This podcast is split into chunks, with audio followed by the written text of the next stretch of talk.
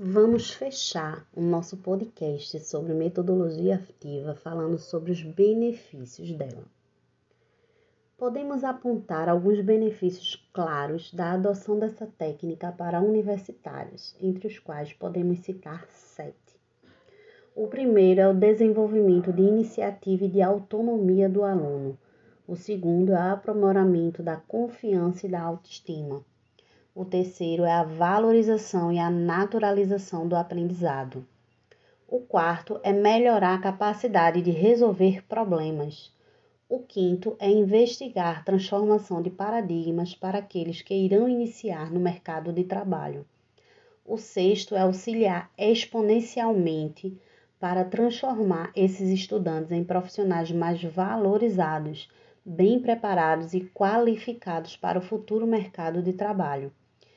E o sete, que é o último, é permitir que eles sejam protagonistas do próprio processo de ensino.